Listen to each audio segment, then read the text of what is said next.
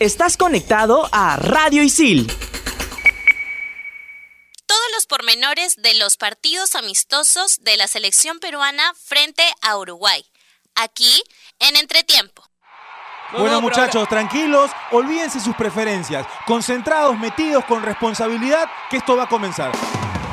Radio Isil presenta Entretiempo. ¿Comenzamos?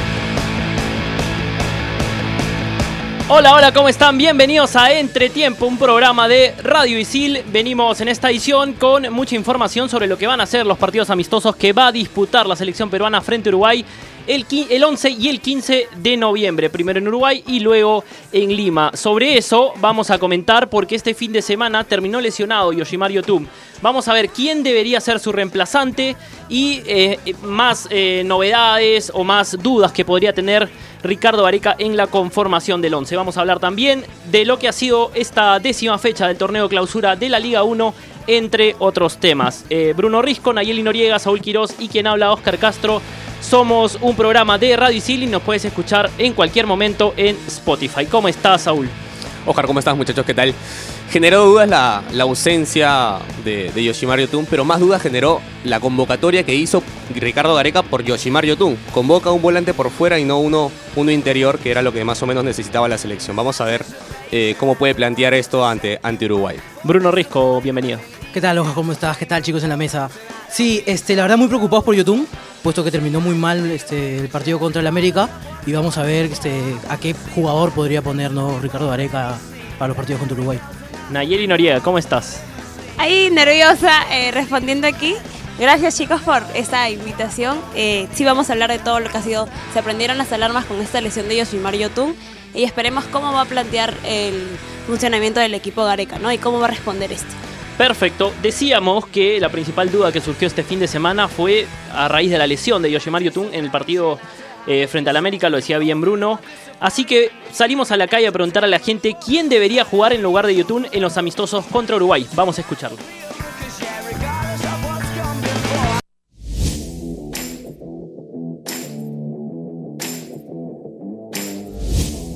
La voz del hincha.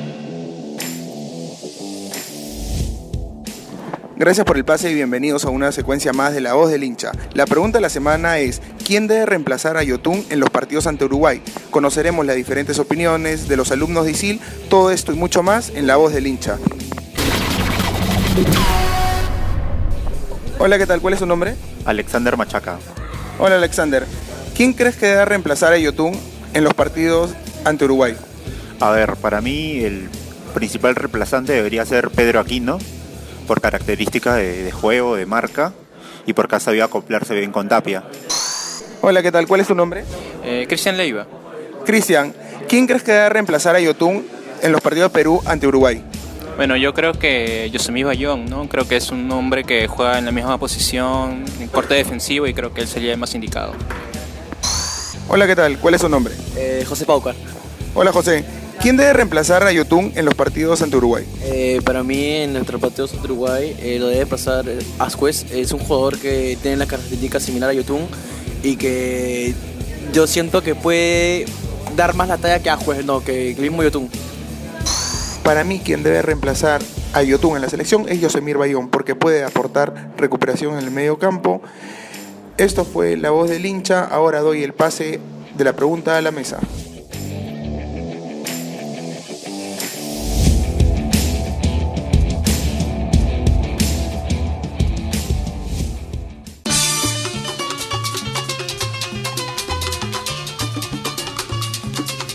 Ahí estaba la voz del hincha, agradecemos a Piero Signorini quien nos ayudaba con esa sección y trasladaba a la mesa la pregunta quién debe jugar en lugar de Yotun en los amistosos. La gente mencionó a Ascuez, a Bayón. ¿Quién debería reemplazar a Yotun para ti, Saúl? Allí más o menos están las respuestas, ¿no? Eh, uno pensaba tal vez que, la convocatoria de Hover eh, no tenía nada que ver, pero vamos a que Hover va a ir por la banda y otro que podría retroceder es Canchita González o el mismo Edison Flores, ¿no? En esos jugadores, en Canchita, Edison, Bayón, en Carlos Ascuez, podemos encontrar eh, no el mismo funcionamiento, no el mismo orden táctico que tiene Yoshimar Yotun con la selección peruana, pero con otras características ¿no? que pueden resolver de alguna forma. Hoy además eh, ya venimos encontrando el planteamiento 4-3-3, que contra Brasil ayudó un montón, y en ese planteamiento eh, tal vez podamos jugar con Tapia, Ascuez y, y Edison Flores. Ahora, en los amistosos previos, en partidos previos, eh, Gareca probó ahí a Edison Flores, probó ahí a Christopher González. Eh, ¿Crees tú que, o creen ustedes, en general, les pregunto, eh, que Gareca vuelve a insistir con estos jugadores o trate de buscar otras alternativas? No, yo creo que va a insistir con los mismos jugadores, son jugadores de Gareca, por así decirlo. También es verdad que puede jugar tanto Canchita como puede jugar Flores, pero ¿por qué no hablar un poco también de Cueva? Es verdad que Cueva viene teniendo problemas personales, pero es el jugador predestinado a jugar ahí. O sea, es el jugador de Gareca para jugar ahí. La convocatoria de Hover me, no me disgusta, pero me parece que estaba de más. O sea, habían jugadores que podían calar bien en ese puesto. El caso Yuya, el caso Valverde, Velarde, perdón, el caso este Benavente, ¿no?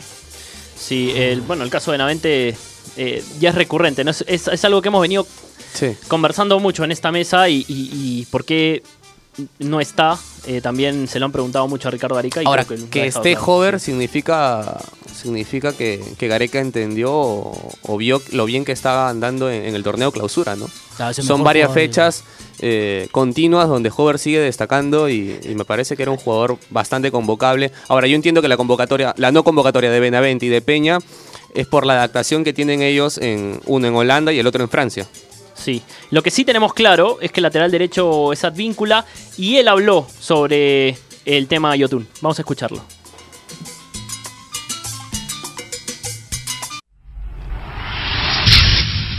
Va a ser un partido complicado, sabemos lo que es lo que es Uruguay, pero nosotros tenemos que seguir mejorando, así que estamos apuntando a eso. Sí, todos sabemos la calidad que tiene, que tiene Yoshi, creo que es una gran baja, pero el jugador que, el profe decía que juegue, sabe- sabemos que lo va a hacer de la mejor manera.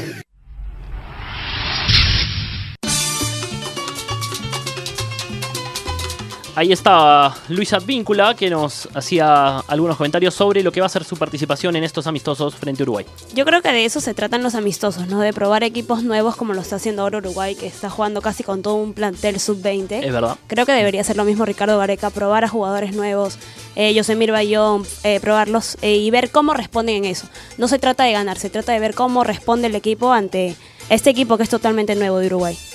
Sí, eh, es cierto, es cierto, ¿no? Uruguay va a ir sin, sin sus, digamos, consagrados, va a ir sin Luis Suárez, sin Cavani, eh, se sintió también Godín este fin de semana. Mira, si no ganábamos contra Brasil, tal vez hubiéramos tenido la necesidad de, de ganar esto, alguno de estos dos partidos, ¿no? Pero la victoria ante Brasil nos deja un poquito más tranquilos, nos deja la opción de probar jugadores. Eh, sabemos que no están ni Suárez ni Cavani, probablemente Godín no juegue porque el fin de semana ante Juventus se lesionó. Eh, y bueno, ante, ante esa situación podemos también nosotros probar jugadores. Eh, a mí me gustaría, yo sé que no he venido eh, apoyando a, a Cueva por todos los lo extrafutbolístico que ha tenido, pero quiero verlo, quiero verlo. eh, ojalá vuelva al ritmo que ha tenido antes y, espero sea titular contra, contra Uruguay. Es un partido para él, ¿no? Porque va a ser un partido muy peleado en el medio. Uruguay tiene muy buenos jugadores que juegan en grandes ligas en el medio campo. Ante la ausencia de Suárez y Cavani, como bien mencionas, va a ser muy, muy discutida la posición de la pelota. Porque este Uruguay parece, pero ya no juega tanto, por, decir así, decirlo, por así decirlo, al uruguaya. Este Uruguay trata de tener la pelota, trata de tocar. Tiene un medio campo que juega muy bien al fútbol. Así es, y si en un lado no va a estar Suárez, en el otro regresa Pablo Guerrero y sobre eso se refirió Oreja Flores.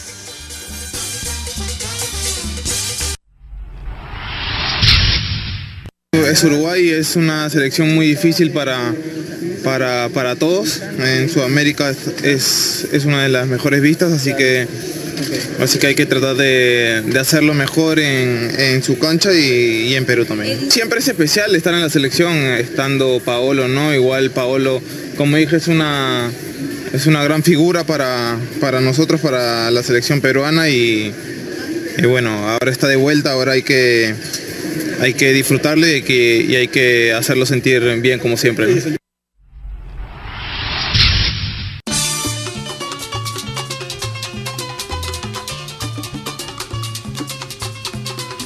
Edison Flores eh, comentaba ahí sobre la vuelta de Paolo Guerrero a la selección, una vuelta esperada la de Paolo, ¿no? Sí, parece, parece que no tenemos opciones, ¿no? Pero acaba de hablar Edison Flores. Edison Flores también conoce la posición en el medio, ahí medio que flotando y, y también sabe hacer el recorrido, sabe marcar además. Eh, es un tipo muy táctico y que cuando tiene que ap- aparecer en ofensiva aparece tranquilamente. Y lo importante para Gareca es que cuando, ha- cuando lo ha puesto en esa posición le ha rendido Flores. En cualquier posición, ¿ah? es un jugador que puede jugar en cualquier posición libre, tranquilo. No le pesa jugar con la camiseta, no le pesa jugar atrás del 9. Creo que también quien se ha ganado su titularidad, por así decirlo, es Gabriel Costa, quien respondió bien en los últimos amistosos y creo que nos estamos olvidando de él. Siento que lo puede volver a poner en estos amistosos contra Uruguay. Va a responder bien, estoy confiada de eso y sería una buena opción para ya más adelante en los partidos de Ahora, hay algo, eliminatorias. hay algo en lo que ya no tenemos dudas y es bueno porque hay que plantear los partidos desde el cero, ¿no? Y hay que mantenerlo. En la línea de cuatro, y bueno, el arquero, no tenemos dudas. Eso es bueno. Sí, sí, sí, se ha ido consolidando un equipo eh, de los que la, de los que la gente en el baúl del chino doy, eh, del baúl del chino doy, en la voz del hincha mencionó eh, que podían ser reemplazantes de Yotun, hubo una confusión en mi cabeza. Eh, me gustaría ver a Ascuez, me gustaría ver a Ascuez, eh, cómo está, eh, cómo puede volver a la selección, eh, viene teniendo continuidad en Estados Unidos. Su volante que tiene mucha llegada. Tiene muchísima llegada al área. sí. Llega muy bien al área. Así es. Hace un ratito dije el baúl del chino hoy y es que el baúl del chino hoy me está atormentando porque tiene que, empe- tiene que empezar en este momento, así que vamos a escucharlo.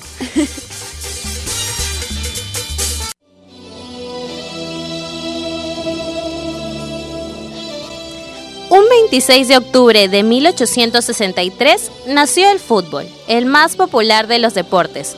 Fue en esta fecha que se redactó el primer reglamento y se fundó la primera asociación destinada a supervisar la evolución del juego y organizar competencias. The Football Association inglesa.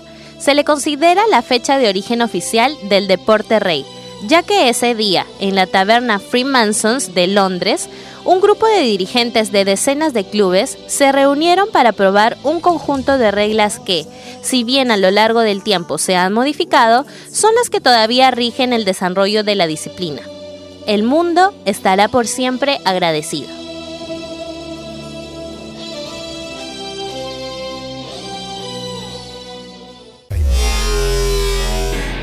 En Radio Isil también puedes escuchar Fusión Alterna. No te quedes y sé parte de lo más trendy del mundo de la música. Conciertos, festivales y toda la movida de la escena local e internacional. Fusión Alterna. Búscanos en Spotify como Radio Isil.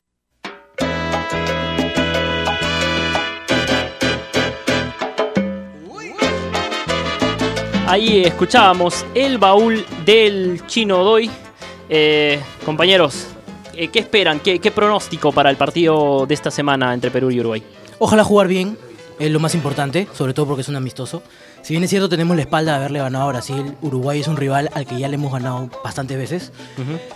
Probar jugadores, por lo menos que puedan destacarse los jugadores que no vienen jugando, el caso Trauco, que no, tiene, que no está teniendo muchos minutos, y que se siga reafirmando la saga central. pues. Perfecto, muchas gracias. En este momento eh, vamos a conversar con una jugadora eh, que, ha, que ha podido irse al extranjero y con ella está José Antonio Quiñones. José Antonio, ¿cómo estás? Cuéntanos, ¿con quién estás? Hola, hola Oscar, ¿cómo estás? Estoy acá con Fabiola Herrera, seleccionada de Perú, jugadora de Millonarios de Colombia, recientemente ha culminado la Liga Águila, ella es una de las semifinalistas y estamos acá para entretiempo. ¿Cómo estás Fabiola? Bienvenida. Bien, muy bien, muchas gracias. Buenas tardes eh, a todos. Gracias por la invitación. Eh, cuéntanos un poco, eh, ahorita estás, eh, ya terminó la Liga Águila, eh, ¿cuáles son tus, tus planes para el futuro? Eh, bueno, sí, ya culminó la liga. eh, ahora estoy acá de, de vacaciones, se podría decir. y nada, mi plan a futuro es volver, volver a Colombia y bueno, y seguir jugando por allá. ¿no? En cuanto a la selección, eh, conversábamos hace un ratito y te preguntaba cuál había sido la sensación que te dejó eh, no ser parte de este grupo, pero eh, que conversábamos también que había sido un sacrificio importante porque te sirvió para consolidarte dentro de Millonarios, ¿verdad? Sí, fue duro eh, estar con mis compañeras en, en la en la, en la, en la- en los Panamericanos, perdón. Pero igual, como lo conversábamos, sí, eh, fue un sacrificio que, que valió la pena, ¿no? Porque, como lo dices tú, me pude consolidar allá y bueno, eh, pude, pude jugar todos los partidos de titular con, con el equipo. ¿Estás siguiendo la liga local, el torneo peruano? Sí, claro que sí, lo sigo. ¿Y cuál es tu, más allá de, de- de gustos, eh, cuál es tu pronóstico? ¿Quién crees que pueda ser el, el equipo que va a ser el campeón? Eh, bueno, se sabe que la U está jugando muy bien, creo que es un equipo que ya está clasificado, tiene muy buenas jugadoras, pero nada, yo sé que Cristal va, va a campeonar. ¿Qué dicen por ahí, Oscar? ¿Te parece? José Antonio, ¿cómo estás? Eh, una pregunta para, para Fabiola. ¿Cuánta diferencia hay entre el fútbol peruano y el fútbol colombiano? Eh, bueno, la diferencia es mucha. Eh, allá los partidos los jugamos de, de preliminar, a los partidos de los varones, se juega con estadio casi lleno. Eh, de verdad sí, es, es muy duro decirlo, pero la, la realidad es esa, ¿no? El, fútbol allá en Colombia es profesional y estamos muy lejos, ¿no? De, de alcanzarlas aún. Perfecto. Eh, José Antonio, Fabiola, muchísimas gracias por estar con nosotros. Eh, ha sido muy grato escucharte, escucharlos y nos estamos reencontrando en cualquier momento.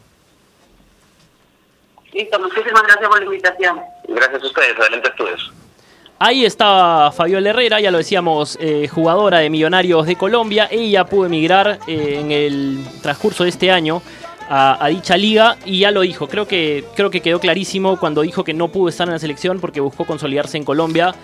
Un torneo mucho más profesional que el peruano. Y una, una buena decisión además porque terminó adaptándose. Eh, no, no fue titular el primer partido, pero conforme fue avanzando el torneo, eh, encontró la, la titularidad, encontró partidos. eh, ha mencionado además que el fútbol colombiano y el fútbol eh, peruano es distinto y, y viene con, con esa fuerza, esa velocidad que manejan allá en el fútbol colombiano. Es una diferente formación también. Creo que allá está un poco más este más presente el fútbol femenino, no como acá que todavía la liga es por así decirlo semiprofesional porque no están todos los equipos de primera división y la formación que tienen las chicas es un poco más este débil en comparación con los con los países que tienen ya sus futbolistas de fútbol femenino jugando inclusive en mundiales. Ahora, no todo, no todo es color de rosa. Yo hablé con una periodista colombiana durante los Juegos de Lima 2019 y, y me decía que recién se había formado el fútbol profesional en el 2016. Eh, y que en un, en un tiempo eh, lo habían cortado y habían hecho una parálisis la, la selección colombiana porque habían unos problemas eh, tipos de farándula eh, y que se habían hablado muchas cosas y que la federación ante eso no quería apoyarlos, entonces por ahí había paralizado un poco. Pero es, un fútbol profesional, ¿no? Al fin y al cabo es un fútbol profesional. Al, menos, al menos está en camino, ¿no? Sí. Eh, es siempre, siempre el parte del camino es equivocarse, error, prueba, error, prueba. Y luego de eso, eh, ver qué funciona, qué no, hasta lanzar un, un buen producto. Y como estamos seguros, va a pasar en Colombia y esperemos también pase en nuestro país. Justamente, eh, la Liga 1, el torneo clausura, se jugó la fecha 10 y tiene, está muy interesante porque tiene Universitario en la punta con 23 puntos. Alianza Lima y Cristal lo siguen muy de cerca con 20 esta semana. Este fin de semana, recordemos, tanto Alianza como Cristal ganaron sus respectivos partidos. Universitario igualó a cero con Sport Boys. El mejor resultado fue seguramente el de Alianza Lima, ¿no? Por cómo se dio el partido, porque en algún momento venía ganándolo tranquilo 2 a 0, lo termina empatando con, con gol de, Ramírez, que hizo un partidazo el de Pirata. Eh, y bueno, al final aparece de penal eh, Rodríguez, Felucho. Felucho, Eh, aparece, Felucho, aparece Felucho. Y bueno, lo termina ganando, pero ajustando, ¿no? En, un- en algún momento del partido parecía que, que hasta, hasta lo podía perder. Fue la mejor victoria del fin de semana, también ganó Cristal, Cristal ganó cómodo.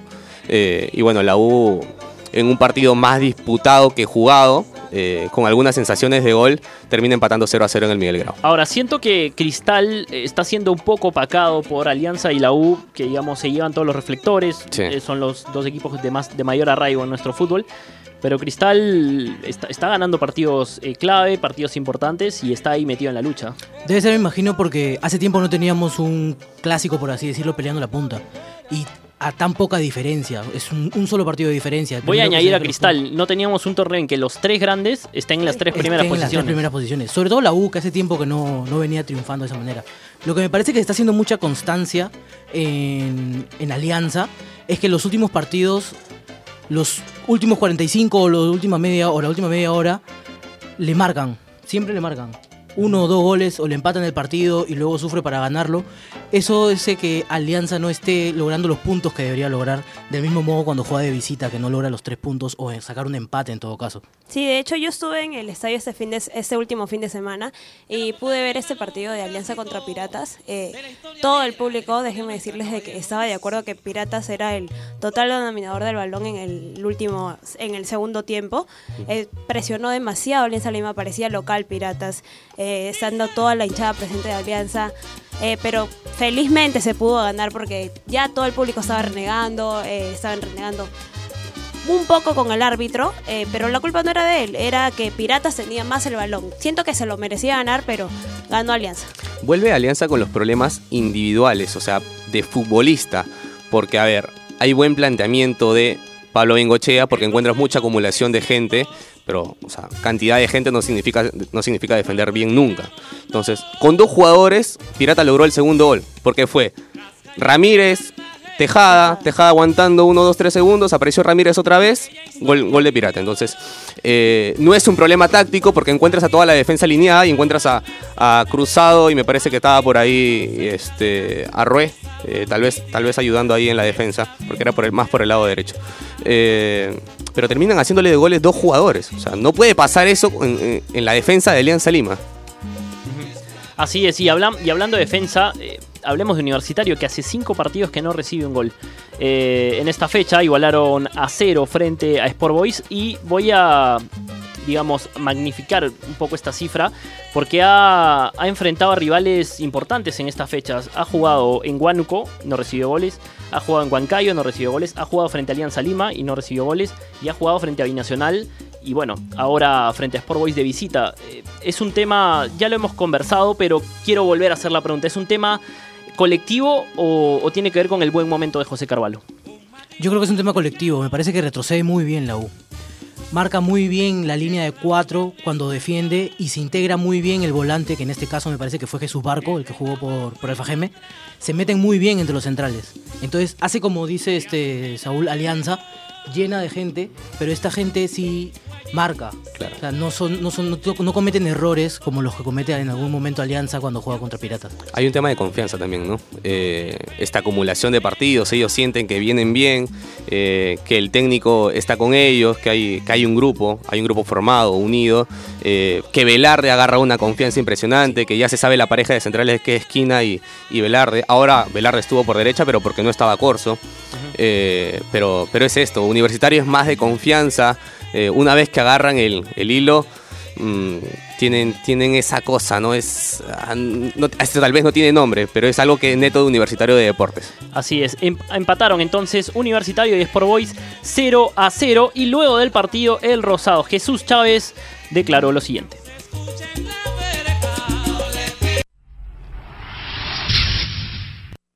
Jesús, ¿qué rescata de este empate ante, Universitario?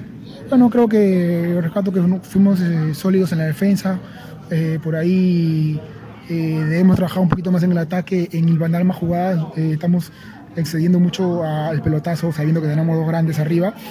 hoy día no nos funcionó, en otros partidos sí nos había funcionado. Esto, yo creo que si, si por ahí eh, tratamos de jugar un poco y, después jugar un poco el pelotazo, podemos eh, llegarle al arco rival. ¿Te, sorprendió que la U haya salido a apretar desde un comienzo? No, no, sabíamos que iba a ser así, ellos están punteros por eso, ¿no?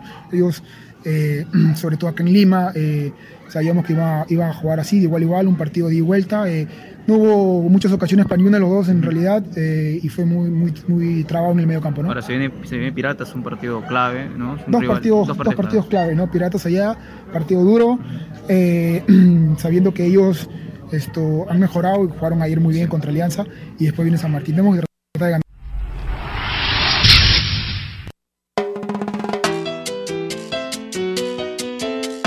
Ahí estaba Jesús Chávez, jugador de Sport Boys del Callao, un Sport Boys que se mantiene a un punto de la salvación. Está a un punto de la Universidad San Martín. Ha, ha logrado repuntar y muchísimo en ese torneo clausura el equipo rosado pero hasta ahora no puede salir de, los puestos de descenso.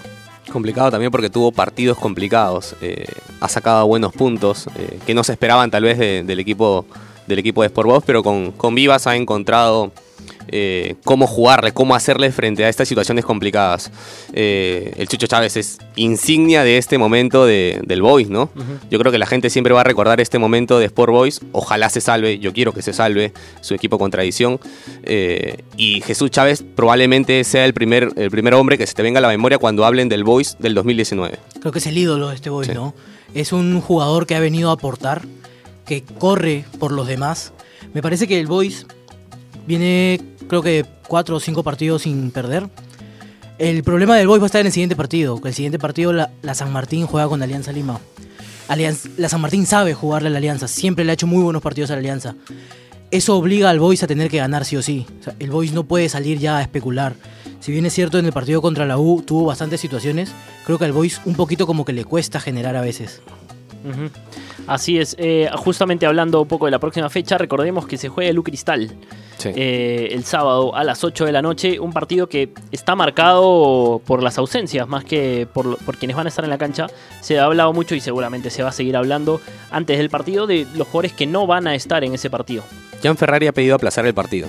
Pero- Eh, según él, habló con dirigentes de Sporting Cristal en buenos términos, que probablemente se podía, pero parece que no. ¿ah? Ok, parece que el partido se juega en el Monumental a las hablemos 8 de la noche. Hablemos un poquito de eso. Eh, Totalmente descabellado lo que pide Sí, Ferrari no, porque el, el- el domingo a las 7 de la mañana, antes de que convoquen a Hover, no, no pensaba eso.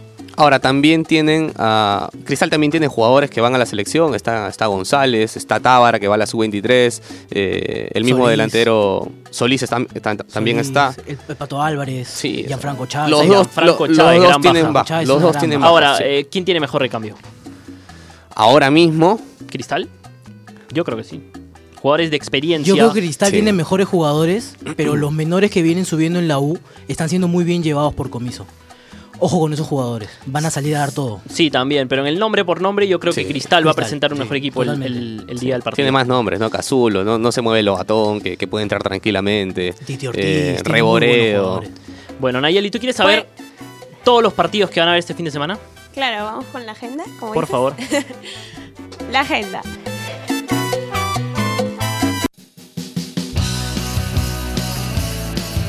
Por la fecha 11 del torneo Clausura Liga 1 Movistar, UTC se enfrenta a Cantolao el viernes a las 3 de la tarde.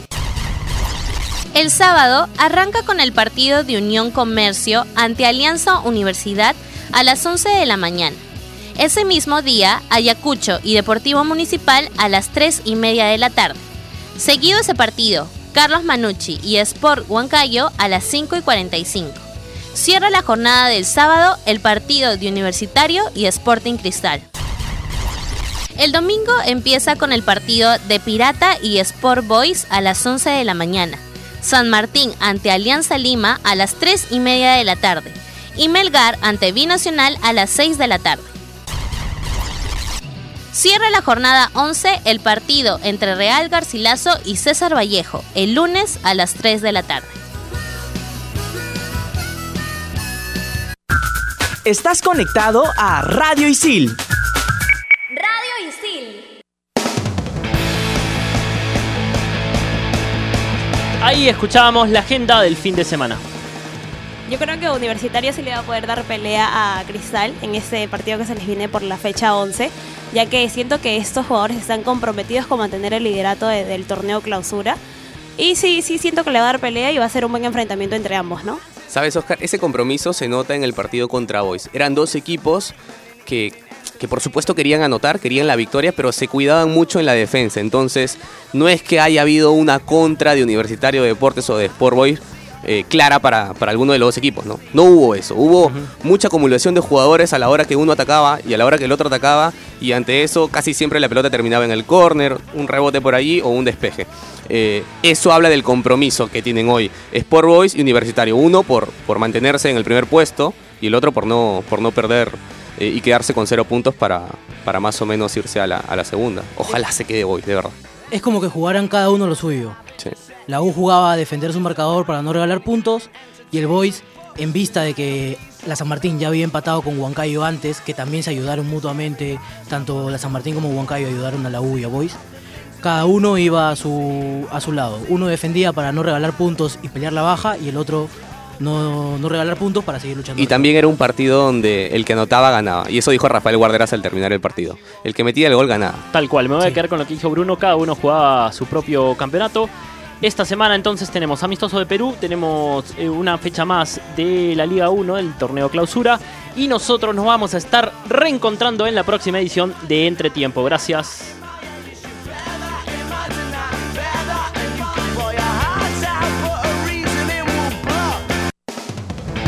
Radio Isil presentó Entretiempo.